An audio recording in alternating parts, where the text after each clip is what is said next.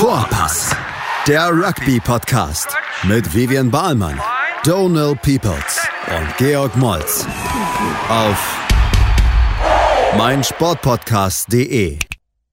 Bonjour und herzlich willkommen, bienvenue. Wir sind zurück in Deutschland, hat es ein bisschen länger gedauert. Wie ihr im letzten Folge äh, schon hören könntet, war Big G ein bisschen angeschlagen. Big G, geht's dir jetzt besser? Ja, naja, man hört es vielleicht noch oder nicht. Ich weiß es nicht. So toll geht es mir immer noch nicht. Ähm, ja, die Emotionen vom Spiel Italien, Neuseeland haben mich wahrscheinlich so mitgenommen. ja, was für ein Scheißspiel. Ja. Kann ich mir vorstellen bei dir. Ähm, wir wollten halt nochmal so ein bisschen Review halt machen. Das haben wir natürlich nicht geschafft mit dem Traveling und äh, Sickness und solches.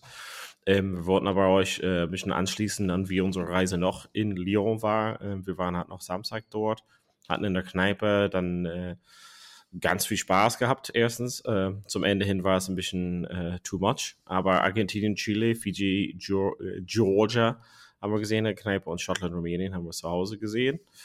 Ähm, fangen wir bei Argentinien, Chile hat so an, Big G, Südamerican Derby zum ersten Mal. Ähm, coole Stimmung in der Kneipe auf jeden Fall. Und äh, relativ okay Spiel, würde ich mal sagen. Dafür, dass das Ergebnis 59,5 ist, also ich habe das gar nicht mehr so in Erinnerung, dass das doch noch so recht hoch war, das Ergebnis. Ich weiß noch, du hast gesagt, ähm, die Argentinier müssen schon für ihre Punkte arbeiten. Also es war halt nicht so, dass das ein absolutes Drüberlaufen war. Und so, Italien. Glaube, also das nennen wir ab jetzt die Italien-Style. Italien. Italien-Job. Ähm, eigentlich war es halt gut anzusehen. Ich meine, Chile, ein, zwei Versuche wurden denen, glaube ich, ähm, aberkannt oder mindestens einer. Ja, für meinen Ballhandling-Skills, äh, Decision-Making, das fehlt halt alles noch bei Chile. Das kann man den armen Leuten, glaube ich, nicht vorwerfen. Ähm, ich meine, dafür, dass das ein 15 Uhr Spiel war, Chile das erste Mal dabei ist, Argentinien eigentlich einer der Top eigentlich einer der Top-Favoriten in der Gruppe war, war das Spiel ganz okay. Und wir saßen halt im, naja, Irish Pub war es nicht, in irgendeinem Football Pub, Sports Pub und es war noch ganz gut anzugucken. Ähm, mir ist jetzt auch nichts Besonderes mehr von dem Spiel so in Erinnerung, oder? Ist auch schon zu lange her. Ja, also quasi ähm, nur also, wie, wie ich halt gesagt hatte, man war irgendwie so ein bisschen enger, beziehungsweise ein bisschen mehr Arbeit hat dran. Ich fand, dass Sanchez hat gute Sachen getan, auf jeden Fall. Ähm, aber ja, klar kann man halt wenig draus lernen. Ähm, Fiji, äh, Georgien war auf jeden Fall so ein Highlight-Spiel für uns. Ähm, eigentlich das Spiel der Runde, weil es fast am wichtigsten war und wir alle wollten, obwohl wir alle immer Georgien, also wir beide eigentlich Georgien unterstützen. In diesem Spiel wollte ich, dass Fiji gewinnt. Erste Halbzeit, absolute Katastrophe von Fiji. Ähm, ich weiß nicht, was der Gameplan war. Der Gameplan hieß anscheinend durch die Mitte spielen mit den Forwards und nicht die Backline benutzen wieder so viel eigene Lineouts verloren. Ähm, einige Kicks haben nicht Touch gefunden. Also die erste Halbzeit, das erste Mal seit sechs oder sieben Jahren, dass Fiji in der ersten Halbzeit keine Punkte erzielt hat. Also muss man schon sagen, Georgien defensiv und taktisch gut aufgestellt in der ersten Halbzeit, dann leider in der zweiten Halbzeit genauso wie gegen Portugal eingebrochen. Ähm, ja, Georgien, Defense Coach, habe ich noch getroffen. Zwei Wochen vorher, ne?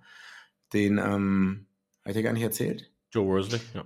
Genau, British and Irish Line, England Weltmeister, 200 Spiele für Wasp. Der ist auf jeden Fall der Defense Coach für Georgien. Ja, Fiji, ich weiß nicht. Also, wenn man so mit der ersten Halbzeit, also die erste Halbzeit, das wenn man, wenn man weiterkommt und dann so gegen einen anderen Viertelfinalisten spielt, nee, Katastrophe. Ja, also kann man halt schon sehen, ähm, Fiji hatte irgendwie so nicht so das Gameplan für das Spiel, ähm, beziehungsweise Georgien hat einen Gameplan, haben das relativ gut ausgeführt und haben gesagt, wir verteidigen äh, und zeigen alles, was geht in Defense. Ähm, der Trainer hat es gesagt, so ganz, also jetzt habe ich die Highlights dann nochmal gesehen und er hat so im Nachgang gesagt, dass es hat schon einen Einfluss gehabt hat, dass die relativ früh zwei Stürmer verloren haben, also verletzt sozusagen.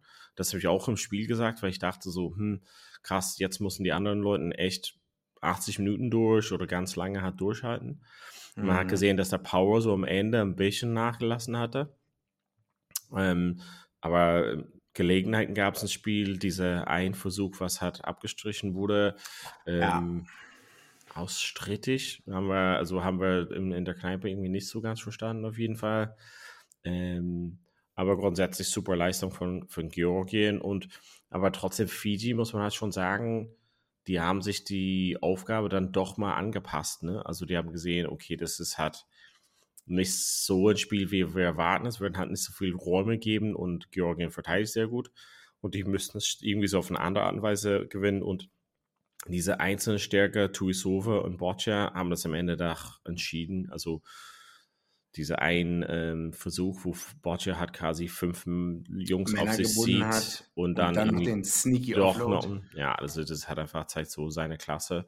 Und ich glaube, das ist halt, was Fiji dann auszeichnet, jetzt auf einem anderen Level, dass sie halt in der Lage sind, halt mitzumachen, zum einen, und deren Gameplan doch anzupassen, aber diese individuelle Klasse von den Leuten äh, kann man halt nicht verteidigen. Also das kann man nicht verteidigen. Und Tuasova, wie er am Ende irgendwie noch den Ball rausbringen kann, auch ähm, schon klasse. Ähm, Ja, wie du sagst, der, der, also Carl Dixons war der Ref, das ist der Ref mit den meisten Scrums bisher gegeben in äh, Weltcup-Spielen, ähm, in Weltmeisterschaftsspielen, ich glaube 21 pro Spiel oder so. Das heißt, der pfeift mal ganz gerne einen äh, äh, Forward-Pass. Ich weiß nicht, ob es 21 waren, aber eine ziemlich krass hohe Nummer. Ähm, ja, ich fand, wenn der Versuch von Georgien gezielt hätte, wäre es vielleicht ganz anders gewesen. Was man auch, ich weiß nicht, ob man das erwähnen sollte, von Joshua Tuisova ist der Sohn, glaube ich, vorher noch ein paar Stunden vor dem Spiel gestorben. what? Ähm, ja, hast du das nicht mitbekommen? Nee, krass. Also, ähm, der muss schon länger krank gewesen sein, schwere Krankheit. Und kurz vorm Spiel, äh, also ein paar Stunden vorm Spiel, ähm, ist er anscheinend gestorben. Deswegen weiß ich nicht, inwiefern ihn das und die gesamte Mannschaft halt beeinflusst hat. Äh, Fiji, um nochmal kurz auf die Stats Ja. zurückzukommen, Lineouts wieder unter 70 Prozent. Es ist halt, also 11 von 16. Damit kannst du halt kein Spiel gewinnen, eigentlich international. Ne? Also du musst halt deine eigenen Lineouts, ähm, also das ist jetzt, das geht ja schon so seit drei, vier Spielen. Und wenn man, wenn man weiterkommt und dann wahrscheinlich gegen England spielt, dann, die werden nicht nochmal so blöd sein. Und wenn dann die Lineouts nicht funktionieren, obwohl ironischerweise ein Versuch erzielt wurde vom georgischen Lineout, was die Georgier, ähm, glaube ich, verloren haben. Naja, also das Ja. Spiel, Hm. Gutes Spiel. Am Ende ein guter Ergebnis. Letzten Endes geht's weiter. Schottland, Rumänien können wir halt wenig dazu sagen, weil wir haben es zwar geguckt, ähm, aber kann man hat natürlich Darcy Gray mit vier Versuchen, glaube ich, am Ende. Ähm, boom. Healy hat extrem viel gute Sachen hat gemacht. Die haben Sevens Rugby gespielt. Über Rumänien, glaube ich, brauchen wir halt nicht so viel zu sagen. Man merkt schon auf jeden Fall, dass sie halt relativ platt waren.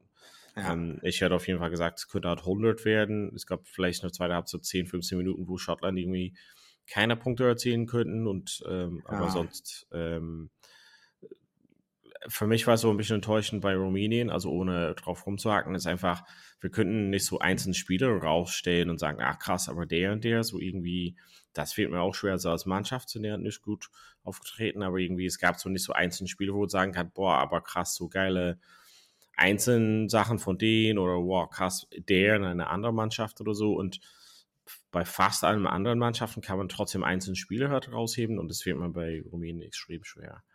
Natürlich hatten die eine extrem äh, super starke Gruppe, ähm, harte Gegner letzten Endes, muss man auch schon sagen. Aber 84 zu 0 ähm, verliert Rumänien gegen Schottland und ja, sch- schon traurig. Ähm, kommen wir gleich im, im zweiten Teil dazu natürlich ein bisschen draufschauen für was das jetzt bedeutet für dieses Wochenende. Ähm, Australien, Portugal haben wir äh, vor, also wir waren, also wir sind von äh, Lyon nach ähm, Marseille weitergereist an dem Sonntag gern. Du hattest ursprünglich Karten dafür, glaube ich mal, oder? Mhm. Eigentlich Ähm, eine Karte dafür schon. Und es war eigentlich nicht so weit weg. Also Saint-Étienne ist halt vielleicht eine Stunde höchstens von ähm, Lyon, aber wir hatten so ein bisschen gedacht, das geile Spiel wird Südafrika-Tonga sein. Aber Portugal, ähm, Australien war sehr, sehr anschaulich, würde ich mal sagen. 34-14, äh, ich glaube, als Australier. Also man war jetzt froh, den Bonuspunkt-Sieg äh, mitgenommen zu haben. Zwei gelbe Karten für Australien, eine äh, für Portugal, der 10. gegen den 16. Äh, ein nicht gegebener Versuch knapp von Portugal, weil der, ich weiß es nicht mehr genau, der Lock ganz knapp im Aus war. Tja, ich bin ein bisschen ja, hin und her gerissen. Sollte also eigentlich kann Portugal sich echt glücklich schätzen und hat echt gut gespielt für ihre Verhältnisse. Man hat vielleicht auch ein bisschen gesehen, dass denen ähm, die Luft ausgegangen ist in der zweiten Halbzeit, fitnessmäßig.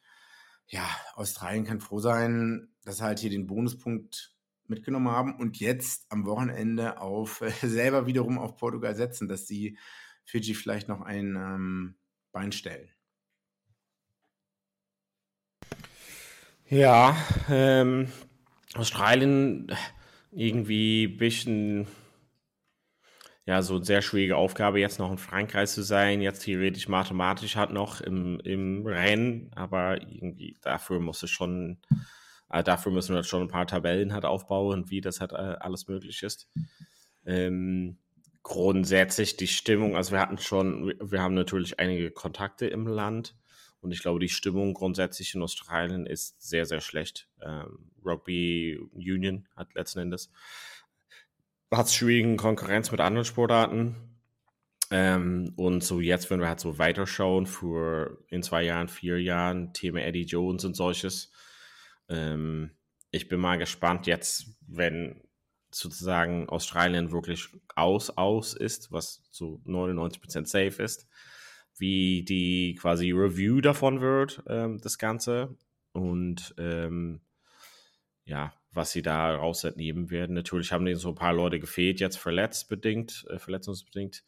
Ähm, aber trotzdem, irgendwie die Leute, die da waren, hm, relativ eindimensional. Ähm, das haben wir jetzt schon mehrmals kritisiert. Ähm, aber mal, ich glaube, dass die Stimmung in dem Camp also das hat man auch so ein bisschen gehört, ist nicht geil. Also, dass die Leute ungern da sind. Einige andere Leute sagen, man hat gemerkt, wie Leute, die auf dem Spiel standen, auf dem Spielfeld standen, überhaupt gar keine Lust hatten zu spielen, was ein Zeichen, also dass die auch für ihren Coach sich nicht reinhängen. Und das, das rundet das gesamte Bild halt ab, was man halt hat von Eddie Jones und seiner, naja, ein bisschen seiner Diktatur. Äh, Australien als Ganzes überlegt jetzt zu einem Centralized Contracted Modell zu gehen. Und ähm, dazu müssen sich aber die, die lokalen Unions vor Ort, also New South Wales und Queensland, müssen halt ihre Macht abgeben, was sie überhaupt nicht wollen. Ganz witzig, ich glaube, vor acht oder zehn Jahren gab es einen Australier, der das schon mal vorgeschlagen hatte. Der, der hat eine Präsentation gehalten, hier Central, äh, Centralized Contracted and High Performance System und Pathways und und und. Hat der mal vorgestellt, hat überhaupt keinen interessiert. Und ich glaube, das ist derselbe Typ, der seit acht Jahren jetzt bei Irland in Charge ist. Das ist ein Australier, über den gibt es fast gar keine Interviews. Ich, wir müssen nochmal den Namen raussuchen. Ich weiß nicht, ob du den jetzt näher kennst. Ähm ja, der hat, also, ja, genau, der war, hat, ähm, ja, nicht, nicht, dass er unbeliebt war, aber ich glaube, so seine Ideen hat, waren so ein bisschen nicht so willkommen, beziehungsweise gern angesehen. Ähm, David Nusafora heißt er und ähm, letzten Endes, er geht halt jetzt, also er hört halt auf in Irland, hat jetzt sozusagen ein bisschen mehr dieses Konzept von so den zentralisierten ähm, mhm. Führung von dem Gesamten, was es sowieso teilweise in Irland gab, aber was er eher so ein bisschen mehr mitgebracht hat, war ein bisschen so dieses Neuseeland-Idee hat auch, dass die Leute innerhalb Mannschaften äh, sozusagen wechseln können. Hin und her switchen können. Äh, genau, und das hat einfach so diesen Pathway so ein bisschen anders aufstellen. Der war in ganz vielen Sachen involviert. Ähm, genau, er äußert sich, nicht, dass er selten äh, äußert sich, aber er ist halt so ein bisschen mehr so im Hintergrund. Mhm. Ist quasi der Boss äh, sozusagen, aber ähm, genau, man sieht ihn also, also so Day-to-Day-mäßig, ist halt nicht so involviert in den Mannschaften oder solches, aber ist eher so ein bisschen dieses ähm, größeren Plan äh, vorgegeben. Äh, genau, da hast du recht, er ähm, hatte schon Ideen halt angebracht in Australien und das war halt irgendwie für äh, ja, nicht gut empfunden, letzten Endes. Mhm. Ja, Genau, ich glaube, also es ist, es ist, eigentlich hochinteressant, weil ich meine, das kann man auch auf Deutschland oder ganz andere Länder äh, runterbrechen. Also Vereine müssen ihre oder, oder, oder Regionen, wie es vielleicht in Neuseeland oder in Irland ist, Regionen geben ihre teilweise ihre Macht ab und die Kontrolle über Spieler. Zum Beispiel Neuseeland, Boden Barrett wird geschiftet von den Hurricanes ähm, zu den Blues. Wenn man halt sagt, ah, die Blues sind richtig short und wir müssen das Team jetzt aufbauen, das ist das Hauptstadtteam. Und vielleicht in Irland sagt man, okay, jetzt ist Connacht das schlechteste Team und wir müssen auch mal dafür sorgen, dass die halt auch gute Spieler bekommen und dann werden halt ein, zwei Leute in Anführungszeichen dahin geschickt, aber wir haben teilweise noch Kontrolle, also die Ireland Rugby Football Union hat noch Kontrolle über, über halt ähm, Trainingspläne zum Beispiel, oder? So verstehe ich das. Und das halt, und über äh, die Leistung, genau. die sie bringen. Und also, dass man halt also diese Minutes, also das wird halt bezeichnet als Minutes werden gemanagt, also wie viele Minuten die im Club mhm. hat spielen letzten Endes. Das ist auch äh, ein großes Zeichen, warum halt Sexton hat irgendwie begrenzt für Lancer auslief, also teilweise auch durch Verletzungen, aber die sehen halt, hey, du kannst ihn vielleicht diesen, diesen Spieler in den nächsten fünf Spiele, keine Ahnung, 100 Minuten einsetzen. Du kannst es wählen, ob er 18 Minuten spielt oder dann 20 oder whatever. Also so ist er ein bisschen so sehr, sehr grob. Und so diesen, was du halt im Vergleich mit Bowden Barrett gemacht hast, also es hat nicht so ganz so, sondern eher, okay, wir haben so eine Mannschaft wie Lancer, die haben gerade vier Top-Quality ähm, Out-Halves und Monster hat gerade niemand oder eins sozusagen. Mhm. Das macht an sich keinen Sinn. Und dann stattdessen, dass wir halt sagen, okay, Monster soll irgendwie im Ausland jemand holen, so einen Neuseeländer ranholen, sondern das Switchen hat von Lancer, damit der Pathway geöffnet ist sozusagen. Und das hat, was die mit äh, Joey Carberry gemacht haben. Also das ist das bekannteste Beispiel, aber du hast auch Conant genannt. Das sind auch so Sachen. Aber das ist wahrscheinlich zu tief für genau. heute und für einen anderen Tag. Ähm, das Spiel Südafrika Tonge haben wir. Eine letzte Sache noch zu Australien, sorry da. Äh, okay. Carter Gordon ist verletzt. Das heißt, selbst wenn die einprozentige Chance, also der Flyhalf, selbst wenn Australien jetzt weiterkommt, geht man noch mit, nur noch mit einem einzigen ähm, Zehner in, ähm, in den Rest des Turniers. Wollte ich nur Und so wie wir die Jones nennen, würde nicht jemand nachnominieren sowieso. Nee. Südafrika, Tonga haben wir im Stadion gesehen, in Marseille. Ähm, haben auch ein paar, einige, also einige Freunde, einige Podcast-Fans hat da getroffen. Markus Hoch 2. Markus Hoch 2, Shoutout. Ähm, cool, dass Markus auf jeden Fall, äh, also sehr gute Idee, also sei, seine Frau das verkauft hat, hey, lass eine schöne Zeit in Frankreich haben. Ach, und übrigens, da ist noch ein Spiel. Also das sind noch zehn Spiele, mehr. die wir anschauen. ich wäre, also hätte ich diese Idee gehabt, wäre auch gut gewesen. Ähm, genau, das war halt cool, den zu treffen. Wir haben so ein paar Bier ähm, so auf der Straße äh, kurz vorm Stadion gehabt und dann haben wir gecheckt, oh Mann, wir müssen vielleicht in den anderen Eingang halt noch äh, reinkommen und Fuck. um den Stadion rumrennen. Und dann müssen wir halt, wie hoch ist das Stadion? 500 Meter hoch oder so. Alter. Wie viele mhm. Treppen grob gelaufen sind. Plätze waren halt geil, aber dahin zu kommen war, ja, müssen halt manchmal mitten auf der Treppe anhalten oder auf Toilette gehen oder Bier holen, um ihn uns zu ernähren, bevor wir diesen Mount Everest äh, geclimbt haben. Geiles Stadion, geile Stimmung.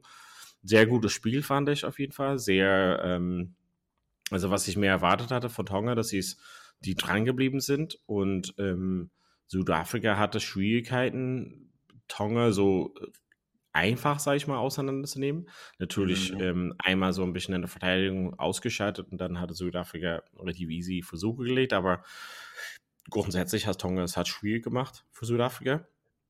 Und was ich halt cool fand, ist, dass das, auch die Einwechslung von Tonga haben so einen anderen Blick äh, und anderen so Impuls gegeben, letzten Endes. Und da hat man gesehen, okay, die haben Bock auch ein bisschen zu zocken, die wollen halt gut hier abschließen. Und ähm, letzten Endes fand ich mit 49 äh, zu 18 wahrscheinlich ein bisschen weiter auseinander, als es war. Wahrscheinlich wäre so eher so 40, 20 oder so, das ist ein bisschen eher repräsentativ. Also ich, ich fand es so im Großen und Ganzen eng sozusagen. Ähm, natürlich das, was hat Südafrika von der Bank bringen könnte, war auch sehr stark. Andre Pollard hat gespielt, ähm, war, fand ich gut. Man, also es ist krass, wenn man in Stadion sieht, ähm, weil man quasi das ganze Spiel beobachten kann, wie er sich positioniert, wie er ein bisschen mehr so die Leute hat anpeitscht.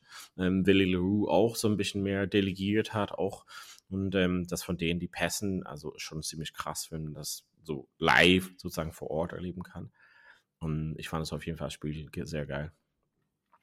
Ja, im, im Stadion, äh, also mir haben Leute danach geschrieben und meinte, hey, war ein gutes Spiel und so und Ding, äh, Tonga ist dran geblieben.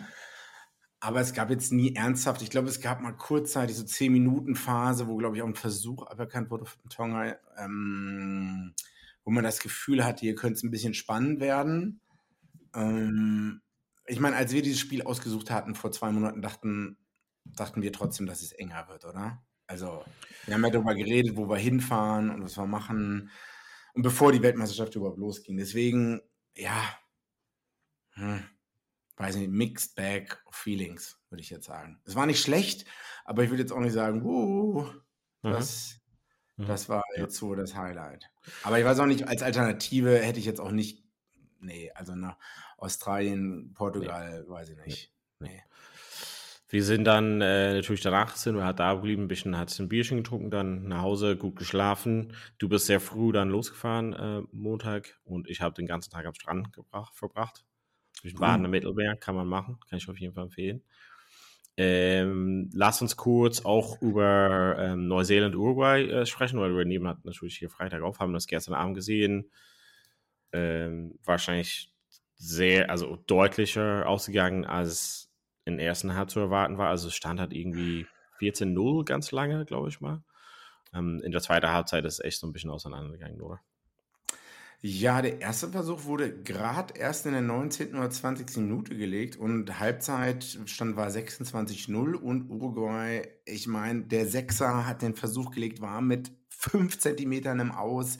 Wenn es jemand verdient hätte, einen Versuch für Uruguay zu erzielen, dann äh, Manuel Ardao, der jetzt äh, im Major League Rugby nächste Saison, nächstes Jahr spielen wird. Ich glaube, das war der Sechser, ja. Er hätte halt noch, hätte noch ein bisschen nach innen gehen müssen. Dann wäre der Dings auch nicht dran gewesen, Jordi Barrett oder wer auch immer ihn oder Anton Leonard Brown, der ihn da getackelt hat. Naja, äh, zweite Halbzeit, ja, puh, ich weiß nicht, was, was haben wir gelernt? Kann man jetzt wenig sagen. Es waren halt viele individu individuelle Fähigkeiten. Damien McKenzie springt raus aus dem Spielfeld mit einer Hand, lobt noch den Ball zurück und ähm, Jordi Barrett fängt es. Das, ja, die Skills muss man mal haben, obwohl da sogar fünf Uruguay-Spieler noch waren. Ja, ich glaube, Uruguay hat sich in der ersten Halbzeit gut verkauft. Ja. Lass uns dann äh, kurze Pause machen, weil dann wollen wir natürlich auf das anstehende Wochenende ein bisschen schauen. Also dann bis gleich bei Vorpass. Schatz, ich bin neu verliebt. Was? Da drüben. Das ist er. Aber das ist ein Auto. Ja, eben. Mit ihm habe ich alles richtig gemacht. Wunschauto einfach kaufen, verkaufen oder leasen. Bei Autoscout24. Alles richtig gemacht. In rund 40 Folgen habt ihr mich jetzt schon sagen hören, I want to tell you about the Beatles. Ich habe euch die Geschichten zu ihren Alben und ihren Songs erzählt, euch ihre wichtigsten Wegbegleiter und Vertraute vorgestellt und natürlich die Orte, die für die Bandgeschichte eine wichtige Rolle spielten. Habt ihr die drei bisherigen Staffeln schon durchgehört? Nein?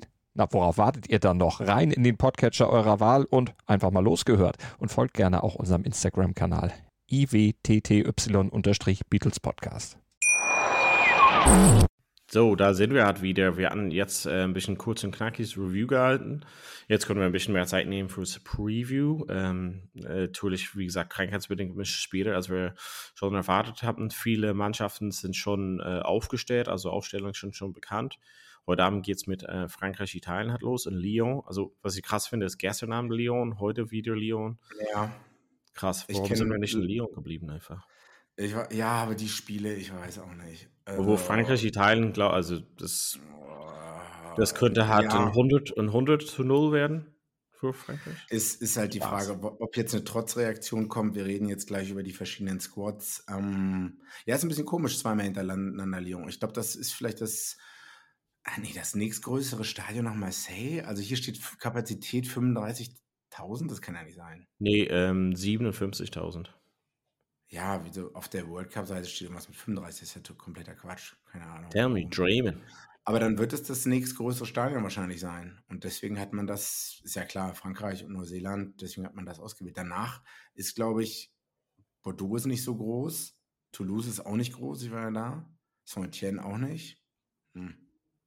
Naja, ähm, Frankreich äh, hat ein oder zwei größere Wechsel verletzungsbedingt machen müssen. Ich glaube, Dings kann nicht spielen, der Hooker, und dafür spielt Mawaka. Mawaka. Aber die tauschen sich halt quasi immer, also sowieso hat. Aber der bessere von den beiden ist doch eigentlich, äh, wie heißt er? Der andere. Der andere? Ähm, ja, und klar, Dupont fehlt natürlich. Ähm, das ist ja klar, Luku spielt, aber sonst hat äh, sehr, sehr starke 15. Ähm, Ja. Was du hast, also ohne, also das soll halt nicht böser klingen, aber ohne das auf dich rumzureiten, letzten Endes hast du gesagt, Italien könnte dort was holen gegen Neuseeland. Das war ja dann ganz klar nicht. Ähm, was ist deine Vorstellung? Also kommt so eine Reaktion dazu oder wie, wie ist jetzt deine Einstellung gegenüber ähm, Italien? Also Italien hat gerade mal 29, 24 in Rom gegen Frankreich noch verloren in den 2023 Six Nations. Äh, hat aber insgesamt 44 von 47 Spielen, glaube ich, verloren. Das letzte Mal gewonnen 2013 in Rom. Ja, ich meine, man kann jetzt ein bisschen auf die Aufstellung gucken, weil einige sagen, was gegen Neuseeland überhaupt nicht funktioniert hat, war die Abstimmung bei den hinteren drei. Was auch daran liegt, dass Tommaso Allen eigentlich kein Fullback ist, oder? Und aber Mhm. Fullback gespielt hat gegen Neuseeland. Monty Ioani auch out of position mehrmals gewesen, überhaupt keine Kommunikation. Andre Capuzzo ist eigentlich auch Fullback und nicht Wing. Mm, Jetzt startet Tommaso Allen als Flyhalf und dafür geht Gabisi wieder, Paulo Gabisi wird, ist wieder Center, obwohl der eigentlich bei Montpellier auch Flyhalf spielt, glaube ich Mhm. soweit ich weiß. Ja, also schlechter, ich sag jetzt mal so, schlechter kann es nicht werden. Ne? Ähm, aber ich, ich, also wenn, wenn Frankreich so vom Kopf her da ist wie Neuseeland, dann ist das eigentlich plus 40, plus 50 Punkte. Denkst du so deutlich? Ist halt die Frage, ob sie halt äh, das äh, Fuß vom Gaspedal nehmen oder nicht. Also wenn die, wenn die genauso schlecht spielen wie gegen Uruguay, dann wird es wieder, äh, dann wird es auf keinen Fall so deutlich. Aber auf dem Papier, weil, was haben wir denn bisher von Italien gesehen? Gegen Uruguay uh, war es jetzt auch nicht so toll, ne? Ja, Erste also Halbzeit. Wir haben bisher gesehen Defense Optional. Also das ist das, was wir Also von den Tier, Tier One Nations ist neben Argentinien hier für mich die nächstgrößere Enttäuschung eigentlich Italien. Äh, Hm. wenn man sich halt 100-0 abschlachten lässt. Hm. Und dann Dings sogar äh, Kieran Crowley, ehemaliger All Black, auch noch sagt, ja, wir gucken uns die Review gar nicht an, sondern trinken halt einfach Bier oder so. Ja, hm. also, Wahrscheinlich aber richtig so. Ähm, ja, also ich, ich werde gucken. Ich glaube, dass also irgendwie so die Namen, also wenn wir die Namen hat sehen, keine Ahnung, und wie die halt aufgestellt sind, äh, Hintermannschaft, also, also das eine gute Mannschaft ist, aber die haben irgendwie, ja, also jetzt habe ich so, nachdem wir hat, wir haben ja direkt quasi ein bisschen so aufgenommen nach dem Spiel mit Neuseeland und auch äh, mit Vivian und Andreas so ein bisschen auch drüber gesprochen. Und je mehr ich das hat angeschaut habe, war ich dann war, also war ich mehr überzeugt von dem, was ich so gedacht habe und weniger von dem. Also wenn man halt irgendwie so, okay, wir gehen halt rein, wir wollen halt entertained werden, das ist das eine. Aber das andere war Italien, also verteidigungsmäßig, also so manche Shocking. Sachen. Wenn du halt das nochmal anschaust, das wurde es halt, also siehst, das ist der schlechteste Defense-Performance, den wir bisher gesehen haben. Ähm, außer vielleicht Australien, aber lass uns nicht nur auf Australien rumhaken. Ähm, genau, und deshalb war ich so, wow, nee, krass, nee, nee, katastrophal. Ähm, einfach irgendwas Größeres ist da am Wirken, das mit Crowley, das halt aufhört, beziehungsweise ja, nicht verlängert wurde, hat letzten Endes nach der WM. Ähm, genau, und Dupont, also wir haben schon gesagt, Dupont Marchand hat fehlen, aber natürlich ist es halt nicht so ein Riesenverlust, wenn er halt gleich ähm, ja, mit Mavake, der eh ähm, sich mit ähm, Marchand eins, eins zu eins austauscht dann immer. Ähm, ich sehe, er hat eine super starke französische Mannschaft. Die haben bisher relativ gute Sachen gezeigt. Ähm, der, im, Im Angriff sind die super. Verteidigung weiß ich nicht, ob ähm, das ähm, Italien so unter, äh, ja, unter Beweis stellen wird, hat letzten Endes. Ähm, und wieder das Thema, ich glaube, Frankreich kann einfach sehr, sehr starke Sachen und Jungs von der Bank bringen und Italien hat weniger, das hatten wir auch schon gesagt. Mhm. Ähm, ja, was hast du gesagt? 50 Punkte Unterschied oder so? 40 oder 50, Damien mhm. Piano wird spielen. Ähm, ja. Jetzt schon Frankreichs ähm, Top 3 äh, Try-Scorer mit 33 Versuchen. Er hat in den letzten sechs Spielen schon Versuche erzielt. Auf jeden Fall ist noch Zeit, den ins Fantasy-Team mit reinzunehmen. Ähm, und vielleicht sogar Triple Captain oder Captain zu geben. Ja, Ramos hat bisher 41 Punkte äh, gekickt Mal gucken, der wird wahrscheinlich, ist auch keine schlechte Fantasy-Choice. Ja, ich werde es mir anschauen, zu Hause in Ruhe mit dem Tee. Hoffen wir auf das Beste. Welchen Tee? Oh, vielleicht Salbei, vielleicht oh. aber auch äh, Kümmel Anis. Mal gucken. Oh. Gerade zum Thema Fantasy, also da machst du halt noch fleißig mit. Ähm, ich bin halt gerade 17. von 921 in Germany League. 17. Mhm. Und das mit deinem geringen Rugby-Sachverstand, das ist schon nicht schlecht. Da muss ja einiges gut gelaufen sein. Ja.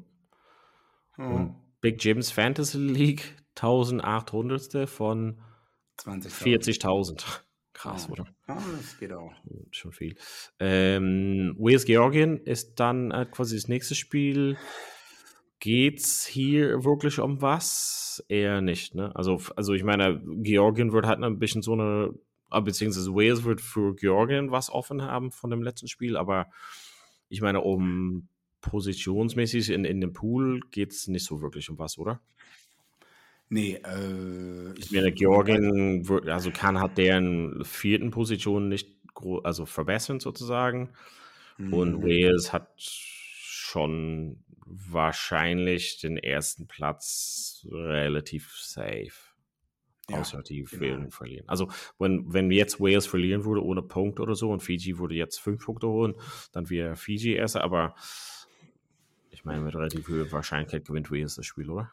Äh, Wales hat eine Rechnung offen 12-13 verloren, damals in Cardiff zu Hause mit einer recht bescheidenen Mannschaft. Äh, Thomas Williams und Rice Priestland sind an 9 und 10 gestartet, was katastrophal, also gesamte Backline, alles hat nicht funktioniert. Damals nur in den ersten 20 Minuten oder Jack Morgan hat äh, in der 20. und 24. Minute damals zwei Versuche erzielt und dann hat nur noch, also was ist nur noch Georgien gespielt, aber Georgien hat in der zweiten Halbzeit halt äh, Versuche gelegt, Conversion und noch einen zweiten Straftritt erzielt, was dann zum Sieg geführt hat. Das, das ist jetzt zu 90 Prozent eine andere Wales-Mannschaft. Also bis auf Louis Resummit, mm, ich glaube, ein, zwei Stürmer äh, sind das alles andere Spieler. Ich kann mir nicht vorstellen, dass sich Wales hier die Butter vom Brot nehmen lässt. Mal sehen, ich meine, mit der Defensive, auch wenn Georgien wieder stark in der Defensive ist, damit kann Wales ganz gut klarkommen. Besser als Fiji, die dann halt irgendwie anfangen. Mm, Fiji äh, dann irgendwann der Tight Head Prop hat auf der 10-Meter-Linie, also 10 Meter von der äh, von der, von der 50-Meter-Linie hat der Prop irgendwie versucht, einen schnellen Tap-Penalty zu nehmen. Sowas wird Wales halt nicht machen. Also die werden das ganz ruhig und in Ruhe runterspielen. Die werden auch damit klarkommen, dass Georgien äh, wahrscheinlich erstmal mithalten kann ne? und auch defensiv stark sind. Ähm, die haben, warte kurz, Georgien. Nummer 8, Tonike Jalagonia, Top ähm, Tackler bisher, glaube ich, bei der Weltmeisterschaft mit über 30 Tackles oder so. Also die haben schon gute Spieler, aber ich glaube, dass Wales da einfach die Erfahrung ausreichen wird. Mhm. Sogar ja. zum Bonus, ja, zum Bonuspunkt-Sieg. Ich finde ja auch relativ stark Aufstellung, also wieder dann ein bisschen, wenn man so mhm. drauf schaut, also eine gute Mischung aus wirklich erfahrene Leute plus dann ein, zwei also junge, neue Leute letzten Endes. Ähm, wir hatten ja schon ein bisschen erwähnt, diese Innenpaarung mit Tompkins und North sieht bisher sehr stark aus. Anscombe ist auf ein High auf jeden Fall gerade. Ähm, Bigger, weiß nicht, ob er wirklich noch verletzt ist oder erstmal so geschont ich glaube, verletzt. Ja? Ähm, ansonsten bankmäßig so eine Mischung, ein bisschen eine Mischung, aber so jemand wie Gareth Davies und Tame Basham, die können reinkommen und auf jeden Fall einen richtigen äh, ja, Wumms hat mit reingeben. Ähm, Rio Ayers hat jemand, den ich halt richtig gut finde, wenn er halt so ein bisschen offenen Platz hat. Ist auf jeden Fall sehr, sehr schnell. Resummit wissen wir ja Bescheid. Ähm, und äh, sonst im Sturm, also ich meine, das wird hat, du hast schon erwähnt, äh, Wales wird schon halt ein bisschen Rechnung offen haben mit. Georgien wird halt auf jeden Fall da ähm, zeigen wollen, dass sie im Sturm ähm, stark sind letzten Endes. Und genau, schauen wir auf das Pool. Also wie, wie gesagt hätte, also wir gehen davon aus, dass Australien mit elf Punkten sozusagen hat, äh, nicht weiterkommt.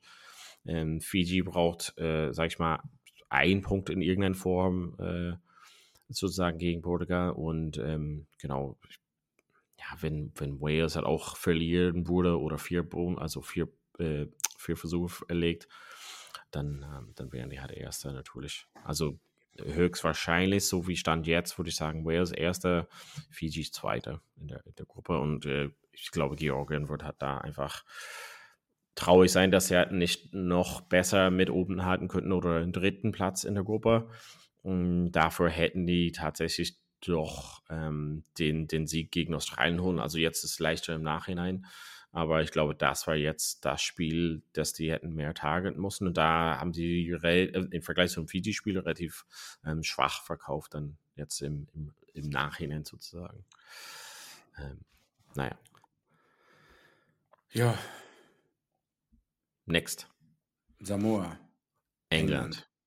Eigentlich hm. ein Spiel, wo ich dachte, uh, das kann am Ende nochmal knapp werden, aber es ist Pool D.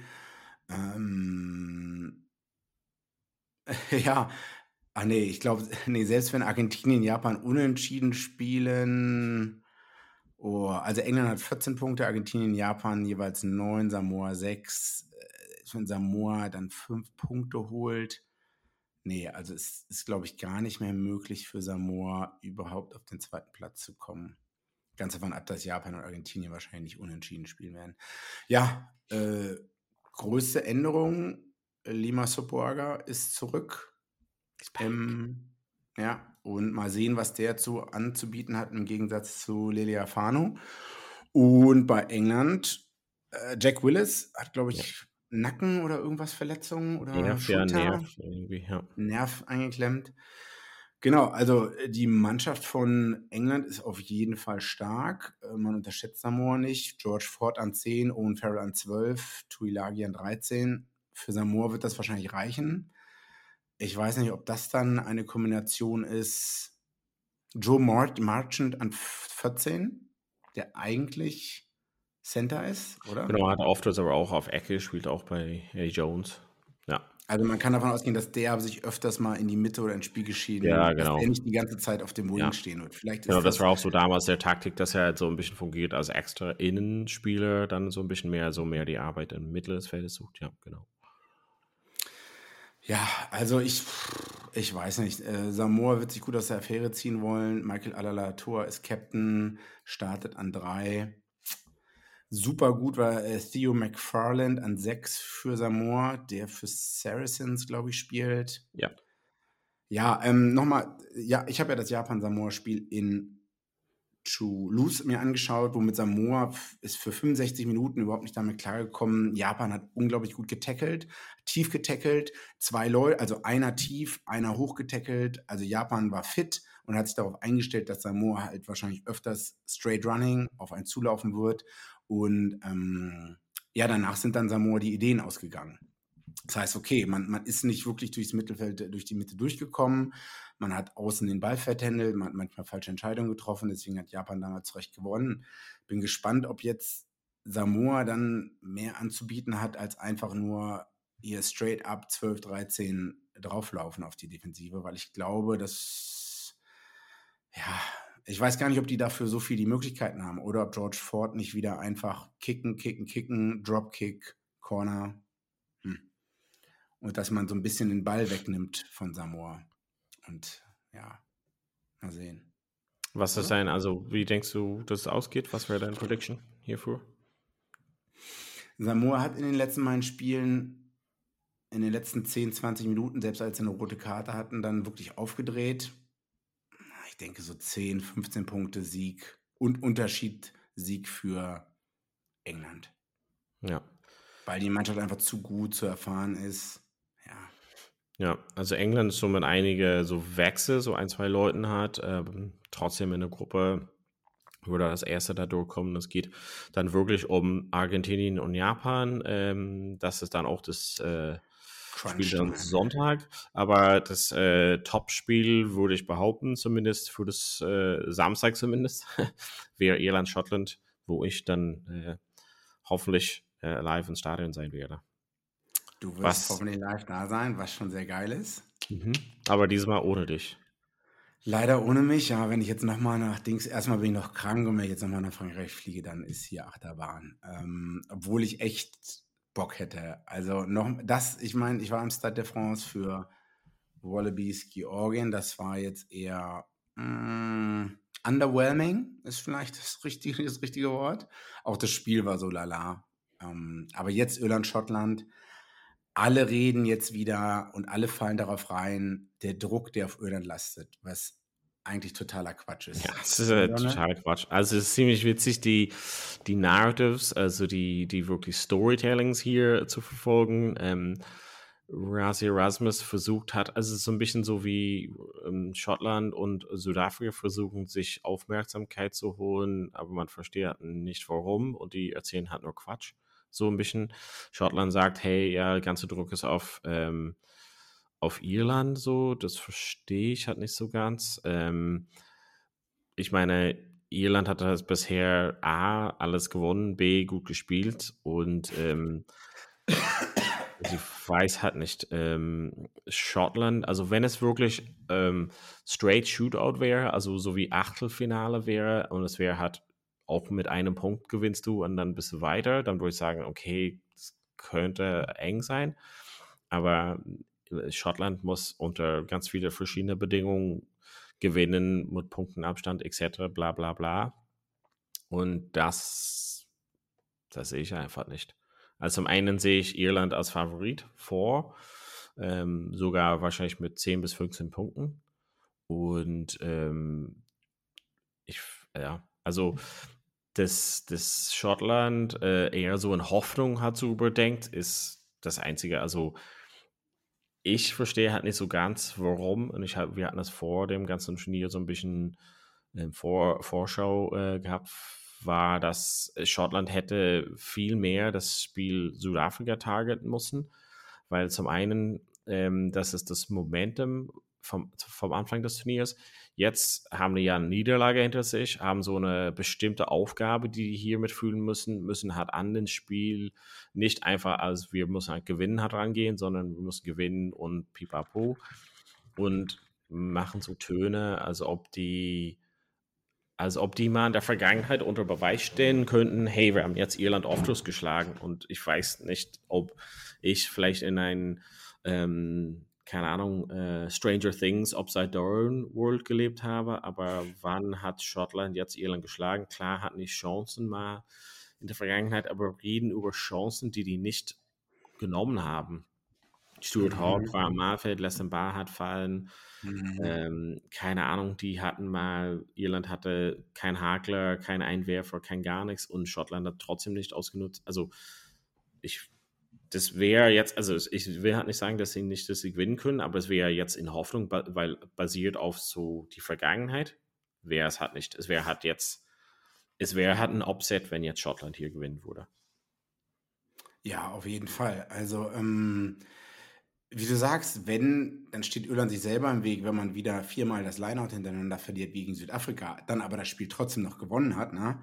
Also ich, ich, sehe hier auch ganz klar Irland als, als Favoriten. Ich weiß auch nicht, ähm, also ich gucke mir die Mannschaften an, alles Top-Spieler, aber wen würdest du auf welcher Position für irgendeinen äh, Irland-Spieler, wer würde es aus der Schottland Top Niemand. 15 in eine Top 15 von Irland schaffen? Da gehe ich jetzt durch und denke mir so, Niemand. Mm, es hat versucht hier Jim Hamilton und ähm, Stuart Hawk jetzt im Video und war die Frage, ja, für wen, also wer würde es halt so einschaffen? Und die haben so, ja, Finn Russell ist besser als Saxon und kann halt mehr und bla bla bla. Und dann hatten sie selber Schwierigkeiten, sozusagen. Ne? Also Mhm. Also das ist halt nicht nur eine Arroganz, sondern niemand von der Schottland-Mannschaft würde das hat in der Irland-Mannschaft gerade schaffen. Vielleicht Russell könnte man überlegen, aber sehr eins zu eins jeder irische Spieler hat vor, zum einen. Zum anderen im Sturm Irland einfach dominant. Und wenn sie also jetzt nicht mit Verletzungen oder sowas kommen, also ist die irische 8 auf jeden Fall viel stärker. Und ich glaube, dass es hat, wo es hat, der Basis sein wird, um das Spiel zu gewinnen. Und danach weiß ich halt nicht, wie es halt auseinandergehen wird, aber das auch, ähm, was Irland jetzt von der Bank rufen kann, mit James Ryan, der jetzt anscheinend hat nicht so das ganze Training mitmachen könnte die Woche, weil er irgendwie in seiner Hand irgendwie eine Verletzung hatte. Jack Conan hat nach der langen Verletzung zurück, das ist auf jeden Fall ein super Impact Player. Ähm, Stuart McCloskey kommt jetzt in die 23, weil ähm, Henshaw jetzt ähm, wahrscheinlich Hamstring, hört sich schon eher an, als ob sein Turnier vorbei ist. Ähm, muss halt noch quasi aber jetzt äh, die Tage bestätigt werden, was genau da äh, los ist. Miklowski, Superspieler. Ähm, ich sehe, hat von der Bank hat einen riesen Impact auf der irische Seite, von der schottischen Seite eher weniger bescheiden. Wer gar nicht da ist, das ist auch schon anderen aufgefallen, Hamish Watson. Watson. Ja. Ist eigentlich ein super Backrow-Spieler und wenn man Irland Paroli bieten will, dann über die Physis in der Backrow und äh, und es ist mir auch schon vorher aufgefallen, Jamie Ritchie äh, ist Captain. Hm, weiß ja nicht, ob der gerade so seine Glanztage hat. Roy Darch ist gut, aber noch recht jung. Jack Dempsey im Vergleich zu Keelan Doris, der schlechtere Spieler. Da. Und dann von der Bank, der einzige, den man bringen kannte, ist, naja, der physischen Impact hat wirklich, sehe ich, Matt Fagerson. Ja. Und das, das war es dann halt, wo ich sage, oh ja, der kann noch mal aber ein Spieler reicht halt auch nicht. Also du brauchst halt drei, vier, fünf Leute, die halt irgendwie einen positiven Impact machen. Wie, wie kann, was sind die, wenn du Schottland-Coach bist, was sind die, was sagst du Finn Russell? Wo, wo, wo hat Irland Schwächen?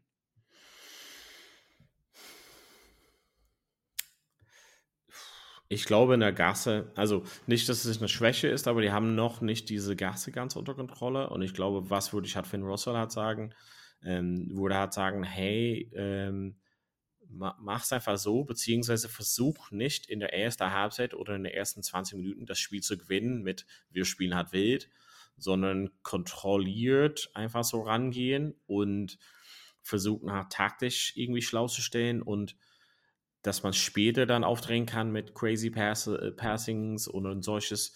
Also ich glaube, man muss erstmal so Irland nicht den Lauf geben lassen, also mhm. nicht dazu beitragen letzten Endes. Und ich glaube, wenn Finn Russell und Schottland rausgeht mit, wir müssen jetzt ein bisschen von Anfang an will spielen, spielt das direkt in die Karten von Irland. Sondern ja. eher so ein bisschen Irland unter Druck stellen und sagen, den Lineout ein bisschen unter Beweis stellen müssen, hat fünf Meter vom eigenen Marfeld, also irgendwie sie die Kicks halt noch bringen, wirklich ein taktisches Spiel, um dann später auch noch zu sagen, in der 50. Minute, okay, jetzt ist es gerade eng sozusagen, eng halten und vielleicht in der Hoffnung, dass Irland so ein bisschen under pressure ist. Weil wenn man versucht, in der ersten 20 Minuten das Spiel zu gewinnen und man spielt so ein bisschen zu wild und chaotisch, ich glaube nicht, dass es hat ähm, für Schottland reicht. Und äh, du hast gesagt, dieses physische, also letzten Endes würde ich auch versuchen, durch ähm, Darcy Graham, Blair Kinghorn, Van der Merwe irgendwie die zentral im Spiel ein bisschen zu bringen, dass, ähm, dass sie hat vielleicht nicht nur außen versuchen, einen Platz zu schaffen, sondern ein bisschen zentraler auch mit den ähm, Wumms hat reinkommen können und auch diese ähm, Möglichkeiten geben hat, und diese Durchbrüche zu erzeugen. Ähm, du hattest im WhatsApp-Chat schon geschickt, diesen Standardaufstellung oder Angriffsaufstellung von Schottland ähm, das ist halt irgendwas Cooles. Also letzten Endes, äh, falls ihr es nicht gesehen habt, das sieht so aus, als ob die 10, 12, 13 so normal hat sich aufstellen, aber eigentlich ähm, bevor der Pass vom 9 kommt, rutscht, hat Finn Russell so weg und der Ball wird direkt auf Tupelotto hat quasi gespielt, dann kann er selber rein ins Kontakt gehen, den kurzen Pass zu Hugh Jones spielen oder diesen Backdoor-Option hat spielen ähm, zu ähm, Finn Russell. Ich glaube, das würde aber Irland jetzt gesehen haben natürlich. Das ist halt nichts Neues. Aber trotzdem ist es relativ schwierig zu verteidigen. Dann muss halt Russell ja die richtigen ähm, Weg finden, um dann die anderen Spieler mit ins Spiel zu bringen, hat letzten Endes, die zu involvieren. Ähm, aber wie gesagt, mein, mein Tipp an ihn wäre, hat jetzt nicht so wild, also von vornherein zu spielen, beziehungsweise überlegt ähm, und ähm, Irland für die Punkte hart arbeiten lassen. Ja. Wenn, ja, wenn, wenn Irland einmal davon zieht mit zehn Punkten, mit ein, zwei Versuchen, dann sehe ich auch, wie gesagt, wenn man es denen zu einfach macht, dann ist vorbei für Schottland. Ja, wir freuen uns, wir freuen uns, dass du da sein wirst. Ähm, Onkel Donald, sehr gespannt, was du zu erzählen hast.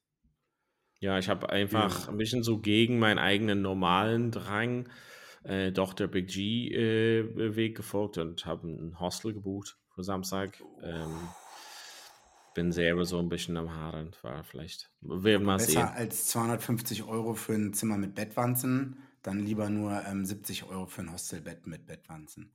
Okay, uh. auch nice. Japan, Argentinien, ähm, entscheidendes Spiel in der Gruppe. Ähm, letzten Endes, wir hatten ja schon ein bisschen gesagt, England wahrscheinlich als, äh, also höchstwahrscheinlich als erster durch natürlich.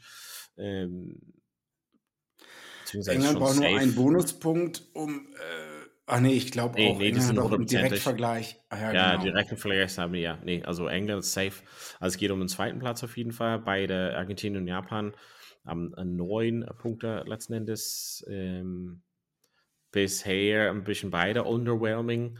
Ähm, ich kann es halt echt nicht ich kann es nicht. Äh, also ich sehe Argentinien vorne. Ähm, Argentinien wird es Japan nicht so leicht machen wie Samoa. Äh, Argentinien wird den Ball nach außen bringen. Argentinien kann besser das Spiel kontrollieren. Ich meine, die haben jetzt hoffentlich auch gelernt aus ihren Fehlern vom England-Spiel. Die Lineups sind noch nicht draußen. Äh, ich, ich, ich denke, Argentinien wird da, was heißt keine Probleme, naja, was heißt keine, wird Probleme haben und es wird nicht so ein Walkover sein, aber trotzdem sehe ich mit Argentinien mit fünf bis zehn Punkten vorne. Was eigentlich noch viel interessanter ist, dass Argentinien und Japan, ich bin sehr gespannt, was in den nächsten vier Jahren passieren wird, weil Argentinien wird die Super Rugby-Mannschaft anscheinend ab 2025 wieder zurückbekommen und Japan hat, was überhaupt nicht viele Leute auf dem Schirm haben, fünf, sechs Spieler schon in ihrer Startaufstellung gehabt gegen Samoa, die gar nicht aus Japan sind. Der Tighthead Prop ist aus Südkorea, es sind Südafrikaner dabei, es sind ähm, Australier dabei, es sind Leute aus Tonga oder von den Pacific Islands dabei und die japanische Liga ist überhaupt nicht stark genug, dass die genügend gute Spieler produzieren, damit Japan ähm, weiter mithalten kann in der Weltspitze. Das heißt, ich bin sehr gespannt, was die nächsten vier Jahre passieren wird äh, mit den nationalen Wettbewerben und wie die Leute da spielen werden. Aber jetzt trifft man ein bisschen ab wie gesagt, ich denke, Argentinien hat mehr Game Management, mehr Skills zu bieten als bisher Samoa und Chile. Deswegen wird Japan da Probleme mitbekommen. Außer Japan hat erwischt einen super Tag. Die Backrow, die spielen halt sehr schnell und Argentinien verliert die Nerven. ja, das, das Krasse ist bei so einem Spiel, es hat so vieles, Leute hat schon es hat wie ein, also manche Leute sagen so Achtelfinale, das ist halt ein Spiel, so ein One-Off-Game. Und zum Beispiel, wer hat jetzt lieber, lieber Japan als Schottland? Weil die Aufgabe hat, also zum einen eine andere ist, aber so einfach klar ist, jetzt geht es um diesen einen Spiel, es hat egal, was sonst passiert ist. Und grundsätzlich glaube ich, dass Japan in der Lage ist, für ein Spiel äh, ja, also so sich blöd an, sich zusammenzureißen. Ähm, und von Argentinien bisher haben wir also kein Basis gesehen auf, also was ist deren Spielsystem, wie wollen sie sich aufstellen. Also, weißt du, was wir bisher von Argentinien gesehen haben, ist halt so ein richtiger Mixed Bag, oder? Also, das ist nicht irgendwie so ein Konzept oder irgendwas und das hätte man schon von Checo überlegt oder äh, erwartet. Und ich glaube, dass, dass er tatsächlich, dass Japan in der Lage ist, sich für ein Spiel sozusagen, das ist unser Weltmeisterschaftsfinale heute. Ähm, um ja, umso mehr ich drüber nachdenke, umso mehr tendiere ich jetzt auch zu Japan. Ja. Also ich glaube halt für dieses One-Off-Game, also dass die in der Lage sind, da sich zusammen so alle Kräfte zu bundeln für das Spiel und dann im Viertelfinale dann also Ahnung, deutlich auszusteigen. Also ist dann wahrscheinlich gegen ähm, Wales in der Crossover. Ähm, und ich, ich glaube, Japan, ich weiß halt nicht, das ist halt so ein Swan-Song für manche von den Leuten dabei. Ich glaube, das werden halt schon als ähm, Weltmeisterschaftsfinale so ein bisschen verkaufen. Also ich habe teilweise Sachen gesehen, zumindest gegen England, wo ich sagen kann, okay, Verteidigung war teilweise gut. Es ist halt da, Angriff ist teilweise da. Ähm, und das habe ich bei Argentinien in keinem Spiel bisher gesehen. Natürlich, die, das, das, das Basis war das England-Spiel, da konnte man halt gar nichts daraus lernen, irgendwie. Ähm, Samoa, Argentinien war super schlechtes Wetter und der Ball war super nass. Ja. Gut, ich du glaube, auf Japan, ich auf Argentinien. Okay. Vorpass ist der Gewinner. Vorpass, Rugby. Rugby gewinnt. Ähm, Sonntag geht es halt dann noch weiter. Tonga, Rumänien, Fiji, Portugal. Also ich meine, Tonga, Rumänien, da geht es um also gar nichts letzten Endes. Ähm, Beide haben null Punkte. Ja. Was, Tonga sehe ich eigentlich vorne. Ja. Ich, ich weiß nicht, ob Rumänien von Anfang an das Spiel ähm, äh, gezielt auf das Spiel äh, sich vorbereitet hat oder das äh, denkt, dass sie das am ehesten gewinnen können. Bei Rumänien übrigens auch einige Tonga-National äh, Leute aus Tonga dabei. Ich glaube, fast die gesamte Backline von Rumänien ist zumindest nicht Rumänienstämmig. Bin auch gespannt, wie die sich in den nächsten vier Jahren überhaupt weiterentwickeln sollen. Ähm, ja, angucken werde ich es. ist ein bisschen komisch am Sonntag. Die Spiele sind 13 Uhr dann 17.45 dann 21 Uhr. Da hätte man auch die, samstags auch drei Spiele, hätte man halt also zwei Spiele von diesen Dreiern jeweils auf unter der Woche legen können. Aber naja. Ja, ich sehe Tonga vorne. Hm. Ja. Ich glaube, Tonga vorne, Fiji, Portugal, glaube ich mal, glaube ich, bei Portugal ein bisschen, bisschen Power nachlässt. Ähm, Fiji äh, weiß ganz deutlich, was deren Aufgabe hat hier ist und ähm, glaube, dass vielleicht würde sie ein offenes Spiel gestalten, aber man würde auf jeden Fall Fiji ähm, tippen und gönnen nach der ganzen Leistung für Portugal. Also es treffen sich zwei Mannschaften, die äh, jetzt ähm, grundsätzlich sehr beliebt sind ähm, und in diesem mhm. Spiel meine ich. Ähm, Fiji sehe ich natürlich vorne, ähm, hoffe auf ein gutes Spiel. Hoffentlich bin ich bin dann wieder äh, stark klar zu Hause und kann es halt schauen. Ähm, genau. Also Fiji braucht einen Defensivbonuspunkt, äh, einen Bonuspunkt generell, oder? Bin ich da, liege ich da falsch? Ja. Genau, weil die haben 10 und äh, wenn man 10 und Australien hat 11 und äh, Fiji direkter Vergleich. Ja. Direkter Vergleich. Und dann wäre Australien draußen zum ersten Mal bei einer WM.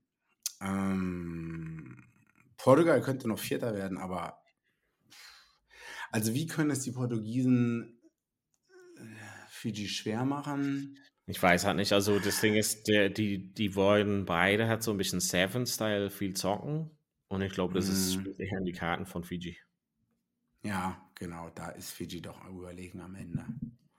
Ja, die Line-Up sind noch nicht draußen. Trotzdem sehen wir hier beide, glaube ich, Fiji vorne. Vielleicht wird es vielleicht gar nicht so viel. Hm. Wir gucken, wie sehr sich die erste und zweite Halbzeit unterscheiden. Und dann ist es vorbei mit der mit den Group Stages. Und dann ist wieder eine Woche Pause und dann hat man samstags zwei Viertelfinale. Auch weird. Hm. Und äh, zurück auf das äh, Fantasy ein bisschen zu kommen, also hoffentlich äh, tippt ihr fleißig natürlich mit. Ähm, relativ eng an der Spitze. Äh, J.R. Rusty, also vielleicht, vielleicht Junior Rusty, weiß nicht. Ist das ein Freund von dir? Nee, äh, kenne ich nicht. Und unser Markus auf äh, Position 3, den wir natürlich in äh, Marseille getroffen haben. Und du bist gerade auf Position 11. Äh, also super. Dafür, dass ich eine Runde komplett vergessen habe, glaube ich, ist das spitze. Not bad. Also Wahnsinn. Ich bin ein bisschen begeistert von mir. Ne? Ich habe auch was anderes im Leben zu tun. Achso, was machst du sonst so? Weiß ich nicht. Ins Gym gehen, wenn ich nicht krank bin. So. Ja, tippt auf jeden Fall vielleicht mit. Denkt auch auf jeden Fall an die Predikte ähm, äh, für die Spiele. Wir haben so ein bisschen unsere Tipps schon abgegeben.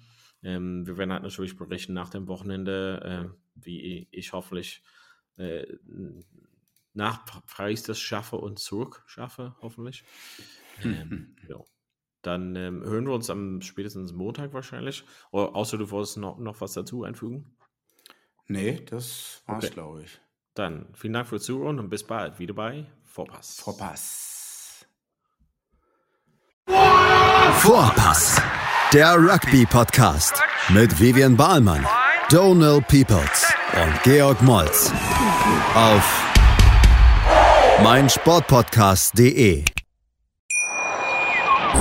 Schatz, ich bin neu verliebt. Was? Da drüben. Das ist er. Aber das ist ein Auto. Ja, eben. Mit ihm habe ich alles richtig gemacht. Wunschauto einfach kaufen, verkaufen oder leasen. Bei Autoscout24. Alles richtig gemacht. Wie baut man eine harmonische Beziehung zu seinem Hund auf? Puh, gar nicht so leicht. Und deshalb frage ich nach, wie es anderen Hundeeltern gelingt, beziehungsweise wie die daran arbeiten. Bei Iswas Dog reden wir dann drüber. Alle 14 Tage neu mit mir, Malte Asmus und unserer Expertin für eine harmonische Mensch-Hund-Beziehung, Melanie Lippisch. Ist was, Dog? Mit Malte Asmus. Überall, wo es Podcasts gibt.